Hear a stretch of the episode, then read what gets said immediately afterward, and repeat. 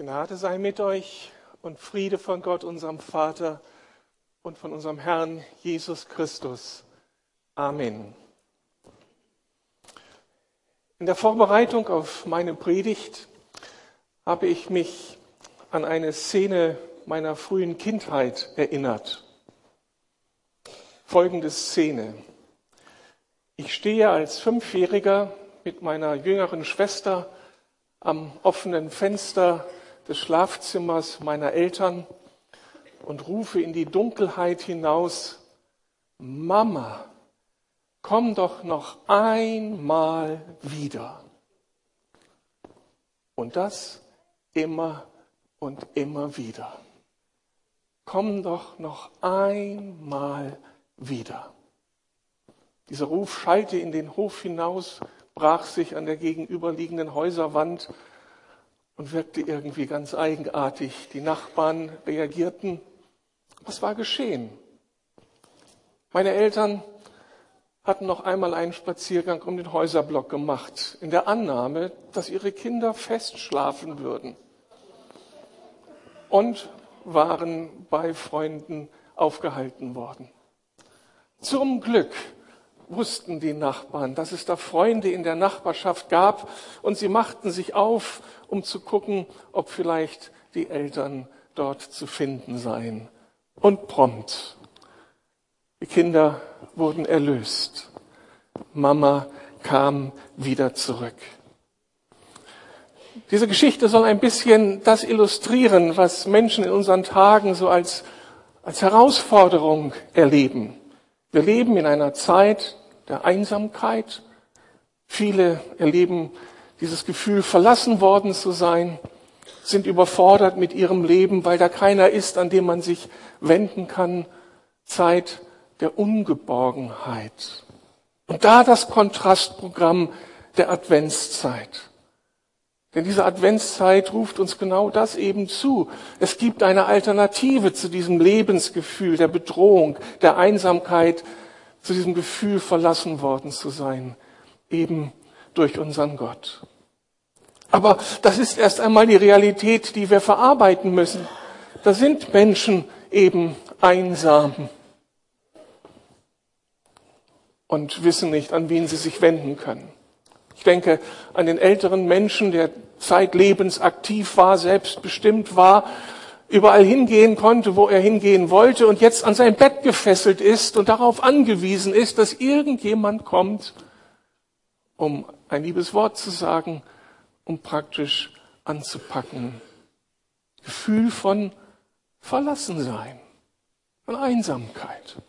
Ich denke an die alleinerziehende Mutter, die zurückschaut auf den Anfang ihrer Ehe und da funktioniert noch alles, Verliebtheit, wunderbare Zeit, Kinder kamen, Kinder wuchsen auf und dann verlässt der Mann die Familie und sie bleibt zurück als die Verlassene in all den Kämpfen, die ihr jetzt aufgetragen sind. Schwere Zeit. Wie sehr sehnt sie sich wieder zurück nach dieser Erfahrung, dass da ein Mensch war, der sie in den Arm nahm, ihr Nähe ausdrückte, Anteilnahme an ihrem inneren Ergehen. Menschen unserer Tage auf der Suche nach Geborgenheit, nach Nähe.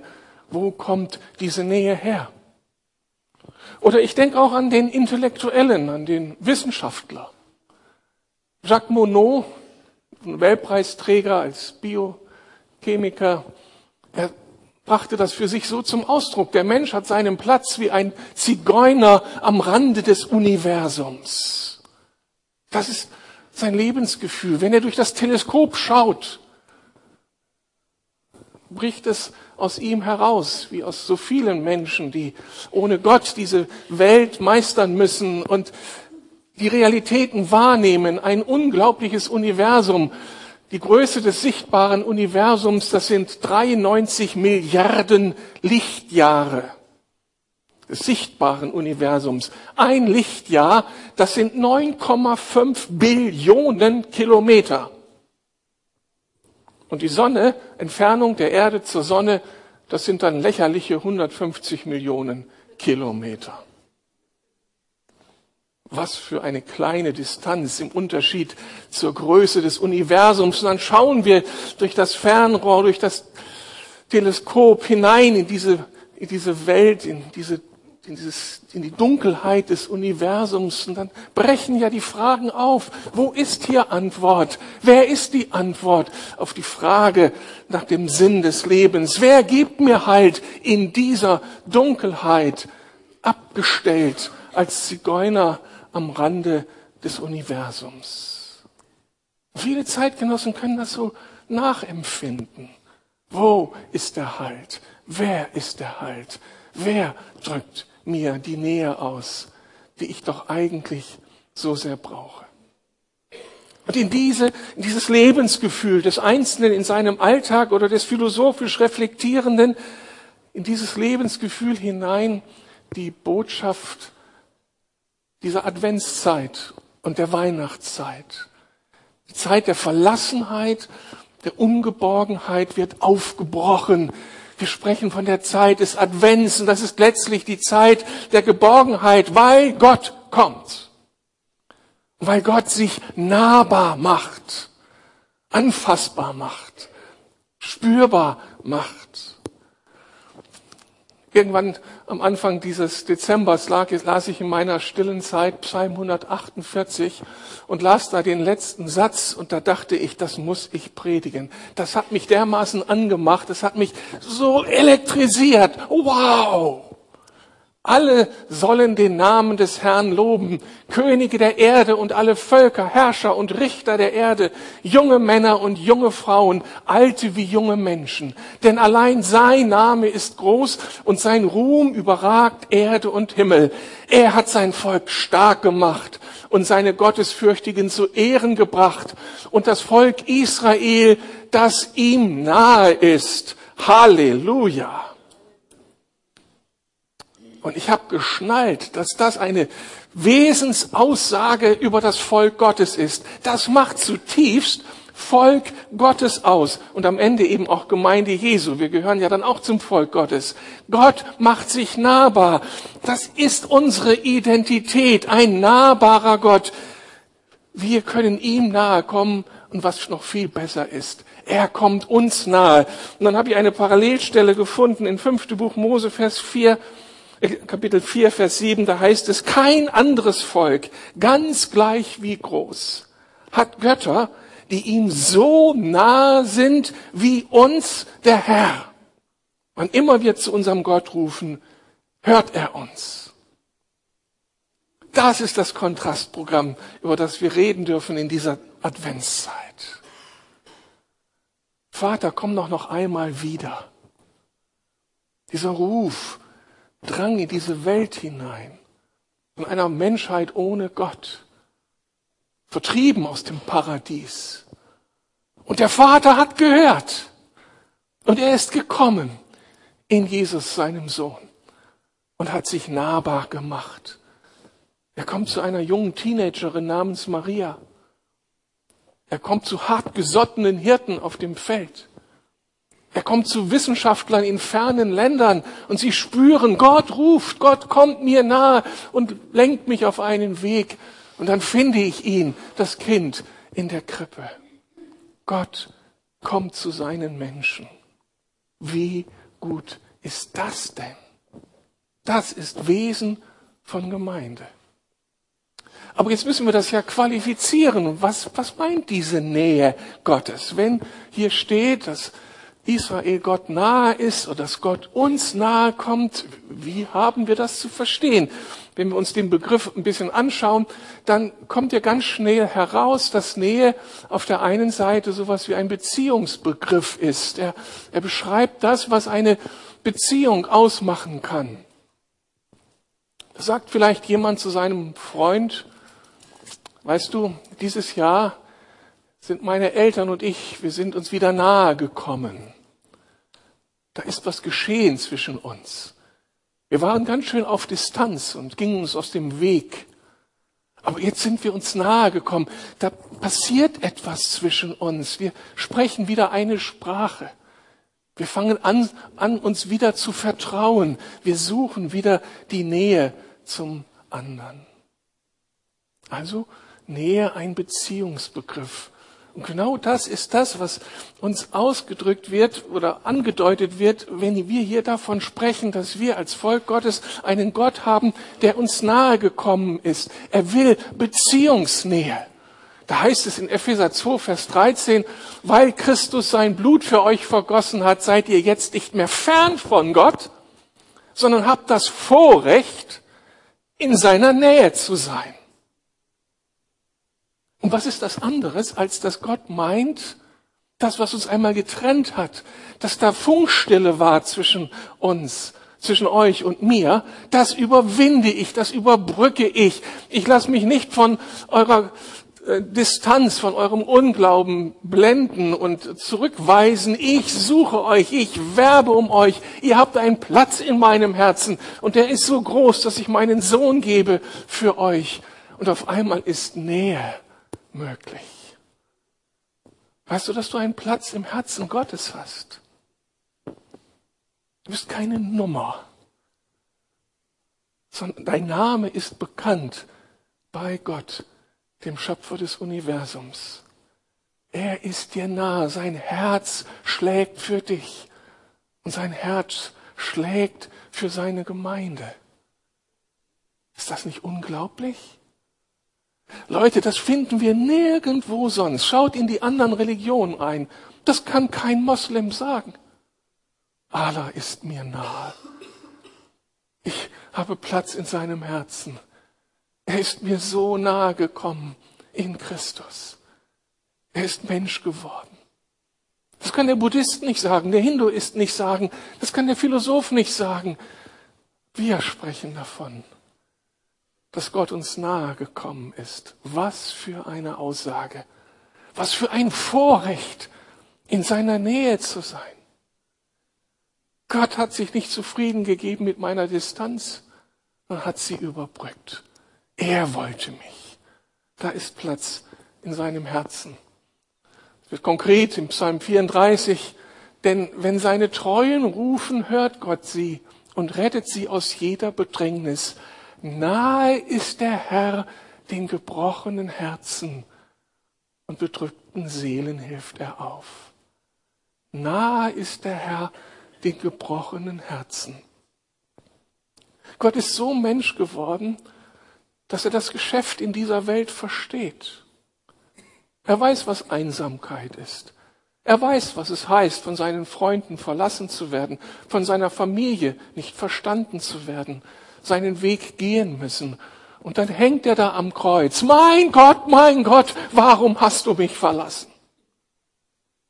Nichts von Nähe. Er hat das ausgekostet. Er weiß, was wir empfinden als Menschen dieser Zeit in unserer Ungeborgenheit und leidet mit uns und kämpft mit uns. Wir sind Teil seines Herzens oder haben Teil an seinem Herzen. Es schlägt für uns. Er kommt uns ganz nah. Mit dem Ergebnis, dass doch, doch das heißt, dass, dass Sicherheit in unser Leben hineinkommt und Bedeutung in unser Leben hineinkommt. Ich bin Gott nicht egal. Er ist mir nah. Ich bedeute etwas für ihn. Ich bin wer durch ihn. Gott kommt uns nahe, die Botschaft dieser Zeit. Aber dann hat Nähe noch einen anderen Aspekt. Ist ja auch irgendwie ein Begriff, der, der den Aspekt des Raumes andeutet. Mein Freund ist in diesem Jahr in unsere Nähe gezogen. Nur zwei Straßen weiter wohnt er. Deutet doch an, dass Nähe jetzt bedeutet, aus einer räumlichen Distanz wird eine räumliche Nähe. Wir haben schnelle Wege zueinander. Und irgendwie gilt das auch für Gott, dass Gott uns räumlich nahe kommt. Er ist nicht unendlich weit weg. Er ist nicht da irgendwo jenseits des Universums und wir müssen erst diese Billionen von Lichtjahre unterwegs sein, um irgendwo dann jenseits des Horizontes Gott entdecken zu können. Er ist der Schöpfer dieses Universums.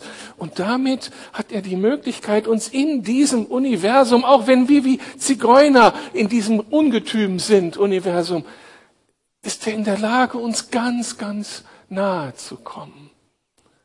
Eine Aussage, die uns in der Schrift begegnet, nachdem Jesus seinen Jüngern wirklich hautnah nahe kam, sagt er ihnen dann und bereitet sie damit auf die Zukunft vor, wo zwei oder drei in meinem Namen versammelt sind, da bin ich in ihrer Mitte. Womit hat Mareike den Gottesdienst eröffnet? Wir haben diesen Gottesdienst eröffnet im Namen des Vaters, des Sohnes und des Heiligen Geistes. Und damit ist diese Verheißung auf einmal Angebot und eigentlich Realität, auch wenn du es jetzt nicht wahrnimmst. Jesus ist hier. Die Gemeinde hat nicht nur einen Platz in seinem Herzen, aber er ist unendlich weit weg, aber denkt öfter mal an uns und hat uns lieb. Nein, diese Nähe ist eine räumliche Nähe. Er ist hier. Jesus, du bist hier. Und das qualifiziert Gemeinde nochmal unendlich mehr. Ich erinnere mich an meine erste große Operation liegt da im Krankenhaus am Vorabend, kommt meine Frau zu mir und wir haben diese Nähe, diese Beziehungsnähe. Wie tu, gut tut das, dass sie an mein Bett tritt, dass wir uns austauschen. Sie spricht mir Mut zu. Sie betet für mich. Herzensnähe, das tut so gut. Und dann macht sie sich vom Acker und verschwindet. Und ich muss alleine durch die Nacht. Und ich muss alleine in die OP, in den OP. Und all das durchmachen. Was nützt mir da die Herzensnähe? Ist ja nett, meine Frau denkt an mich. Aber jetzt müsste sie meine Hand halten. Sie hat sich vom Acker gemacht. Wie anders unser Gott. Da ist nicht nur Herzensnähe, Also ich vergleiche dich mit einer ganz großen Nummer, Monika. Und du hast wirklich keine Chance, kannst dich beruhigen.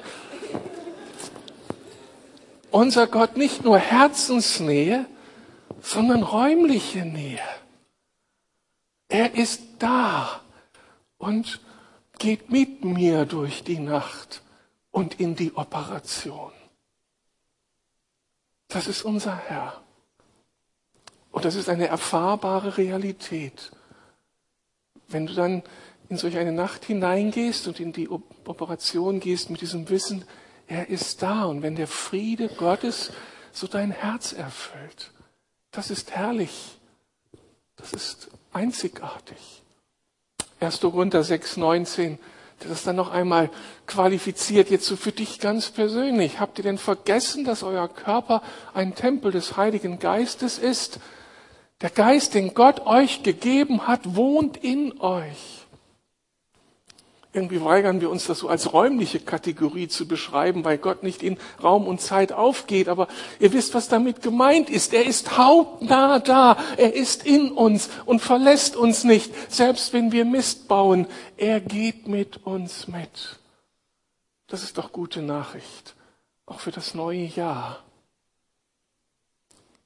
Ich habe dieses Jahr ja einen großen Einschnitt in meinem Leben erfahren, in meiner, in dem ich mich selbstständig gemacht habe. habe seit, selbst, seit September bin ich jetzt unterwegs und bin da mit Furcht und Zittern reingegangen und das war auch gut so, denn das, was mich dann erwartet hat, war wirklich furchterregend und hat mich manche Zitterpartie überwinden lassen. Wenn du in in dienstliche Situationen hineinkommst, die du bis dahin nicht kanntest und bist herausgefordert und weißt nicht, was du tun sollst, wie du reagieren sollst, wie du moderieren sollst, wie du jetzt hier weiterführen sollst. Du weißt nur, es ist richtig. Gott hat dich geschickt und er will dich gebrauchen. Und dann diese Erfahrung, das gehört wieder zu dem beglückendsten der letzten Monate, dass ich immer wieder so den Eindruck hatte, als ob er hinter mir steht, mir über die Schulter schaut und mir in der Situation sagt, das frage, das tue, das lese, sodass ich immer zu jeder Zeit von ihm gebraucht wurde. Und in meiner Ohnmacht seine Stärke erlebt habe. Ist das nicht genial? Ich habe nicht nur einen Platz im Herzen meines Gottes, er ist auch da. Er steht hinter mir, er flüstert mir ins Ohr, was zu tun ist. Wenn das Realität ist, ich erlebe es immer wieder als Realität, dann ist das Ergebnis doch, dass wir aufstehen dürfen, dass wir angstfrei Zukunft gestalten dürfen, dass wir etwas riskieren dürfen, dass wir so dieses Sicherheitsdenken, was uns so als Deutsche zutiefst ausmacht, dass wir es überwinden. In dieser Sehnsucht, Gott, wenn du etwas bestellst, du bezahlst es auch. Und wenn du mir die Dinge zuflüsterst, die ich nicht vorbereiten kann, die ich in der Situation brauche. Leute, Gott ist so gut. Du hast einen Platz in seinem Herzen. Er wohnt in dir. Er wohnt da, wo Gemeinde Jesu in seinem Namen zusammenkommt und ist gegenwärtig als der lebendige Gott, der eingreifen, der trösten, der helfen, der heilen kann. Aber nun gibt es einen letzten Aspekt. Nähe kann auch ein Aspekt der Zeit sein. Meine Berentung kommt immer näher. Nur noch 23 Monate, 22 Monate. Dann bin ich durch. Näher als Aspekt der Zeit. Da verkürzt sich Zeit hin auf ein besonderes Ereignis. Und damit sind wir mitten in der Adventsbotschaft. Das ist doch die adventliche Botschaft. Der Christus, der einmal gekommen ist, jetzt beim Vater ist, er wird wiederkommen. Und die Zeit des Wartens verkürzt sich immer mehr. Er kommt uns immer näher. Halleluja. Das Neue, der neue Himmel, die neue Erde, sie kommen immer näher. Zahlreiche Texte, die das beschreiben. Römer 13. Seid euch bewusst, in was für einer entscheidenden Zeit wir leben. Unsere Rettung ist jetzt noch näher als damals, als wir zum Glauben kamen, sagt Paulus. Und es ist höchste Zeit, dass ihr aus dem Schlaf aufwacht. Die Nacht geht zu Ende. Bald bricht der Tag an. Darum wollen wir uns von allem trennen, was man im Dunkel tut und die Waffen des Lichtes ergreifen. Toller Text. Voller Verheißung der Tag des großen Umbruchs, wenn Gott alles wieder ins Lot bringt und für Gerechtigkeit sorgt. Er kommt immer näher. Der Tag, an dem dann ausgekämpft wird und unser Leiden, unsere Einsamkeit im physischen, in jeglicher Hinsicht zu Ende sein wird. Dieser Tag kommt immer näher. Und darum ist es höchste Zeit, dass wir aus dem Schlaf aufwachsen, wachen, dass das uns elektrisiert. Jesus, ich gehe dir entgegen. Und das heißt, ich will relevant leben und mich dir zur Verfügung stellen, denn du kommst auf uns zu. Oder ich denke an diesen anderen Text, 1. Petrus 4. Die Zeit, in der alles zu seinem Ziel kommt, steht nahe bevor. Seid daher wachsam und besonnen und lasst euch durch nichts vom Beten abhalten. Anders gesagt, sucht die Nähe Gottes. Sucht ihr die Nähe Gottes, denn das heißt doch beten, dass ich mich aufmache, um mit meinem Vater zu reden, um Nähe zu erleben, um Teil seiner Lebenswelt zu werden, um von ihm dann gebraucht zu werden, um von ihm getröstet zu werden, weil er unterwegs ist. Und das kann schneller gehen, als wir denken. Vielleicht nicht unbedingt der Tag des Herrn, der den Kosmos berühren wird, aber dein Tag des Herrn, mein Tag des Herrn. Wenn Gott sagt, deine Zeit ist abgelaufen. Ich will dich jetzt hineinziehen in meine Lebenswirklichkeit. Und darum ist es so wichtig, dass wir ihn suchen, dass unsere Beziehung zu ihm klar ist. Jeden Tag, wenn wir aufstehen, wir wissen nicht, ob wir das Ende des Tages erleben oder wenn wir uns abends zu Bett legen, ob wir morgens aufwachen. Darum ist diese Nähe zu Christus, dieses Geborgensein in ihm, das Wissen um seine, seinen Frieden, das ist so wichtig und das suchen wir im Gebet und trennen uns dann von all dem, was uns vielleicht von Gott trennt, an Schuld, an Sünde. Wir warten auf ihn. Und dann ein letzter Text, der diesen Zeitaspekt von Nähe zeigt. Seid freundlich im Umgang mit allen Menschen. Ihr wisst ja, dass das Kommen des Herrn nahe bevorsteht. Das Wissen also um Advent, Christus wird wiederkommen, hat hier zur Konsequenz, dass wir uns unseren Mitmenschen zuwenden.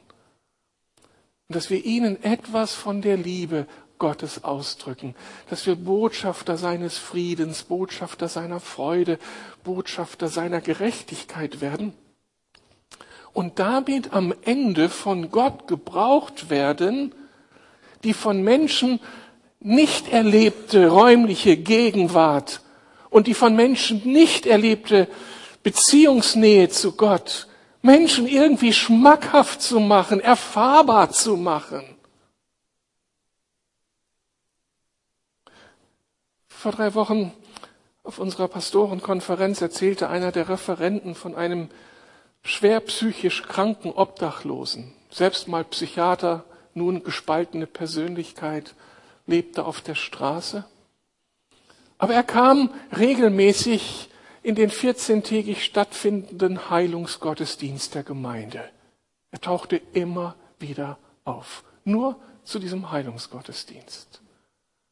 Angesprochen, warum er denn immer wieder komme und er hatte ja keine Heilung irgendwie erfahren und sich immer wieder, da, immer wieder dafür sich beten ließe, hatte er eine unglaubliche Antwort ich sage es mit meinen Worten jetzt, wissen Sie, wenn ich hierher komme, erlebe ich, dass zwei Menschen auf mich zukommen, mir die Hände auflegen und für mich beten. Und diese Erfahrung, menschlich gesehen zu sein, Menschen zu haben, die mir körperliche Nähe ausdrücken, das brauche ich so dringend in meiner Einsamkeit. Und diese Erfahrung des Händeauflegens hilft mir dann über die nächsten 14 Tage hinweg, bis ich dann wiederkommen darf. Eigenartig. Wir brauchen diese Nähe. Und wenn Menschen sie nicht in Gott finden und in Gott haben, brauchen sie uns als Botschafter, als Menschen, die freundlich ihnen zugewandt sind. Und da kann diese liebevolle Umarmung, das einander in die Augen schauen, um damit dem anderen Würde zu geben, eine unglaubliche Wohltat sein, ein Liebesdienst sein. Und Jesus sagt, was wir diesen Menschen tun, den Gefangenen, den ohne Kleider, denen im Hunger, wenn wir ihnen begegnen und ihnen etwas von dem weitergeben, was wir von Christus empfangen haben, dann ist es so, als ob wir das Christus tun, als ob wir uns damit aufmachen und Christus nahe kommen. Herrlich. Wir können es uns leisten. Als Menschen, die im Herzen Gottes angekommen sind, die ganz hautnah im Heiligen Geist wissen, er ist da.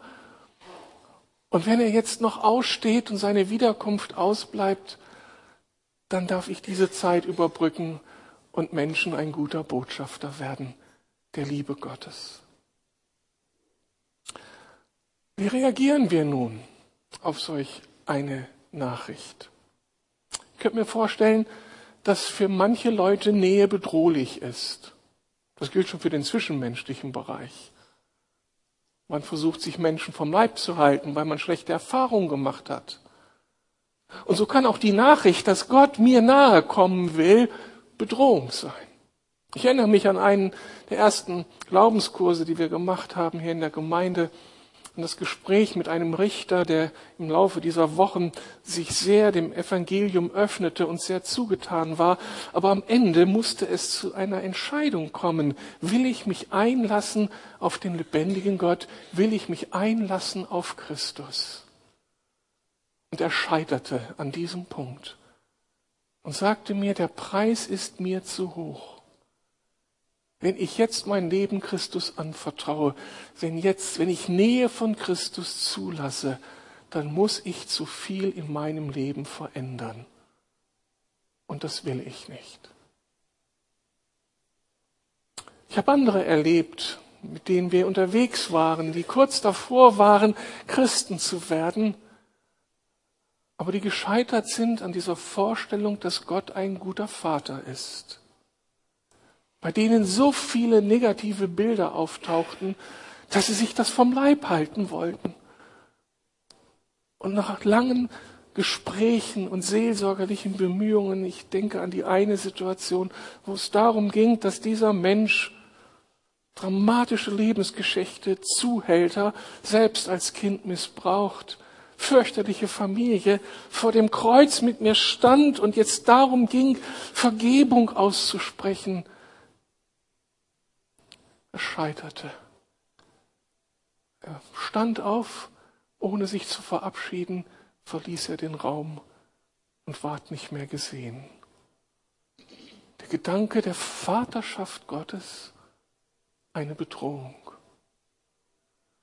Oder ich kenne Menschen, die sich nicht einlassen wollen und können irgendwie nicht wollen auf ein Leben im Heiligen Geist. Es gibt da so nebulöse Geschichten. Soll ich mich wirklich ihm öffnen? Etwas von ihm erwarten? Wenn er wirklich kommt, wenn er wirklich Nähe will, was passiert da mit meinem Leben? Habe ich dann noch alles unter Kontrolle? Also es gibt viele Gründe, sich Gott vom Leib zu halten. Tragisch, wenn wir in diesen Gründen hängen bleiben und den letzten Schritt in die Arme Gottes nicht wagen. Aber Nähe wird hergestellt durch einen ersten Schritt des Vertrauens. Das gilt für jede Beziehung, die wir eingehen. Ob wir einem Arbeitgeber vertrauen, ob wir einem Partner vertrauen, es gehört, oder eine Beziehung hier eingehen, Nähe zulassen, es gehört ein erster Schritt des Vertrauens dazu. Ich kann noch nicht die ganze Geschichte überschauen. Wie wird es ausgehen? Aber ich muss einen ersten Schritt gehen. Und ich möchte heute Morgen so einladen, wenn da jemand ist, der so gerne Christ wäre, aber diese Nähe zu Gott nicht zulassen kann, weil es da irgendetwas gibt, was ihn abhält. Vielleicht ist doch heute Morgen die Chance, einen Schritt auf Gott zuzutun. Die Nähe Gottes war für mich noch nie abschreckend, immer anziehend, immer wohltuend. Ich habe es nach 63 Jahren nicht bereut, mich Kind Gottes nennen zu dürfen. Und kann es nur jedem empfehlen. Ich möchte dir sagen, der du vielleicht das alles längst kennst und gelebt hast, wenn da irgendetwas ist, was Jesus, was den Vater, was den Geist Gottes auf Distanz gebracht hat, lasst uns damit nicht spielen. Lasst uns Vergebung suchen und dann Nähe zulassen. Es ist so gut, in der Nähe Gottes zu sein. Sehe ich da nickende Gesichter, strahlende Augen? Das ist unser Erbe, in der Nähe Gottes glücklich zu sein. Ich habe mir überlegt, wie ich das jetzt schließe. Ich will euch nicht einfach nur mit einem Wort eben in die Reise der nächsten Woche schicken. Wenn ich jetzt bete, mache ich euch folgenden Vorschlag. Wenn jemand das so für sich empfindet, ich, ich möchte das von Gott neu erbitten, ich möchte das Gott irgendwie andeuten, ich will in deine Nähe hinein. dann hab doch Mut, während wir alle die Augen zumachen, während des Gebetes einfach aufzustehen. Und ich bete für dich. Und wenn in der Umgebung herum irgendwo jemand doch wahrnimmt, dass da jemand aufgestanden ist, vielleicht hast du den Mut, so ganz, ganz sachte nur die Schulter deines Vordermannes oder deiner Vorderfrau zu berühren. Ich hoffe, dass das nicht missverstanden wird, aber so als Zeichen, ich werde gesehen und ihr ist Nähe möglich, die mir durch Menschen ausgedrückt wird, die aber letztlich nur die Botschafter des Himmels sind. Papa, komm noch einmal wieder. Dieser Ruf soll erhört werden. Für dich ganz persönlich. Wollen wir beten und schließen die Augen? Und wer das möchte, Nähe, größere Nähe zu Gott, steht einfach auf und dann bete ich.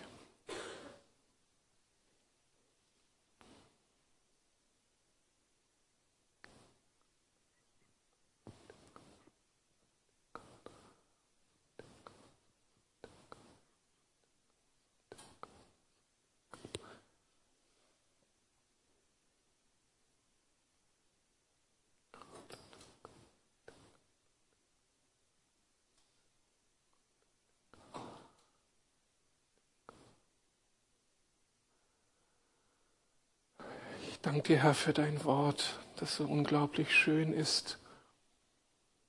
Wir sind nicht Zigeuner am Rande des Universums. Wir sind deine geliebten Kinder. Und du bist nicht unendlich weit weg, sondern du bist uns nahe gekommen. Danke für deine Gegenwart hier, Herr. Und danke, dass du dann nicht dich vom Acker machst, wenn es kritisch wird, sondern dass du präsent wirst und bist mit deinem Frieden, der höher ist als alle menschliche Vernunft. Und auch wenn wir dich nicht sehen, so wissen wir, dass du da bist und wir eingehüllt sind in deinem Frieden. Ich gehe davon aus, Herr, dass hier so mancher ist heute Morgen, dessen Herz schreit nach Nähe, nach Anrührung durch dich, nach Ermutigung in Krankheitssituationen, in Beziehungsstress. Du weißt, wer unter uns im Konflikt mit dir selbst ist, im Zweifel oder irgendwie schuldbehaftet und von daher von, durch ein schlechtes Gewissen von dir getrennt. Komm du uns nahe. Drück du uns deine Gegenwart aus. Heiliger Geist, wirke du. Beschenke uns mit deiner Gegenwart. Rühre die Kranken in unserer Mitte an.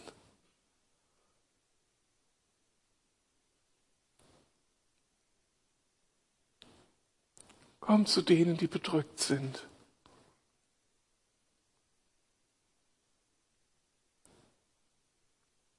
Und nimm uns mit auf deinen Weg. Lass uns das als Gemeinde erleben. Wir sind Familie Gottes und du, der Vater, bist mitten unter uns. Darum ehren wir dich. Danke, du treuer Gott. Amen.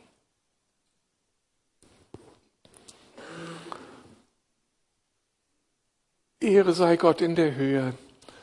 Das ist die letzte Konsequenz aus dieser guten Botschaft seiner Nähe. So hat es der Psalm gesagt. Und wir singen ein Schlusslied und bringen diese Freude und Dankbarkeit unserem Gott gegenüber zum Ausdruck.